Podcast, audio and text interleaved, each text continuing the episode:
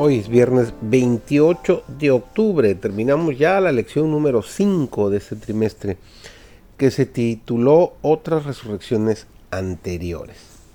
Servidor David González, entramos a la parte para estudiar y meditar de esta semana. La enseñanza bíblica de la resurrección corporal de los muertos es inaceptable para la mente escéptica, que niega la intervención sobrenatural de Dios en los asuntos humanos.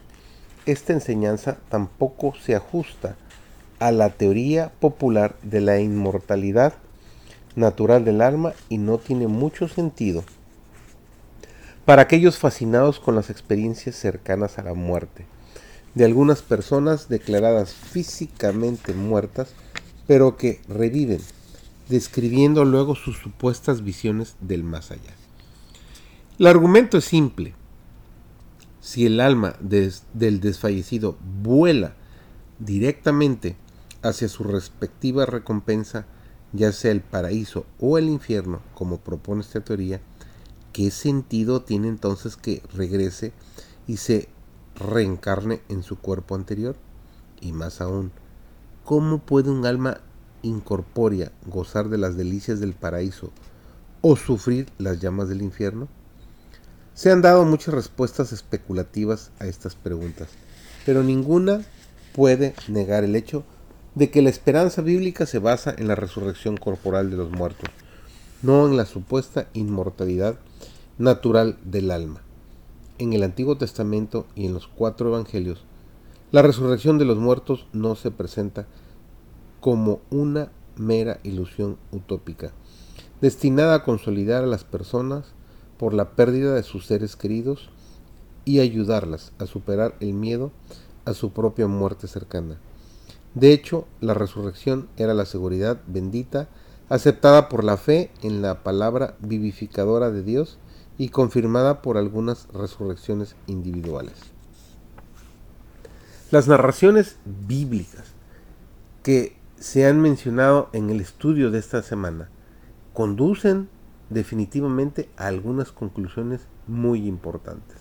En primer lugar, cada uno de estos casos resalta el poder vivificador de la palabra de Dios. En efecto, la vida de Cristo, que da vida al mundo, está en su palabra. Fue por su palabra como Jesús sanó la enfermedad y echó los demonios.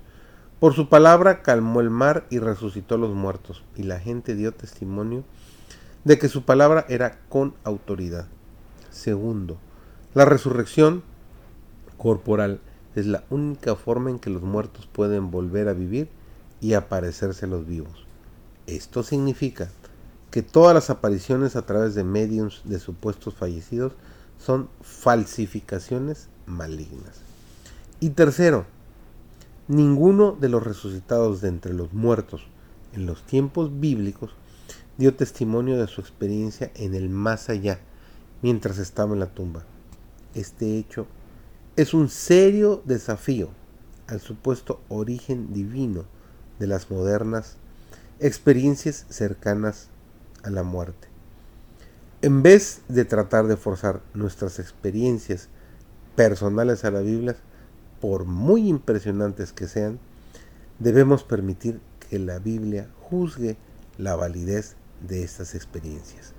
Y creo que nos queda más que claro cuál es el futuro después de la muerte.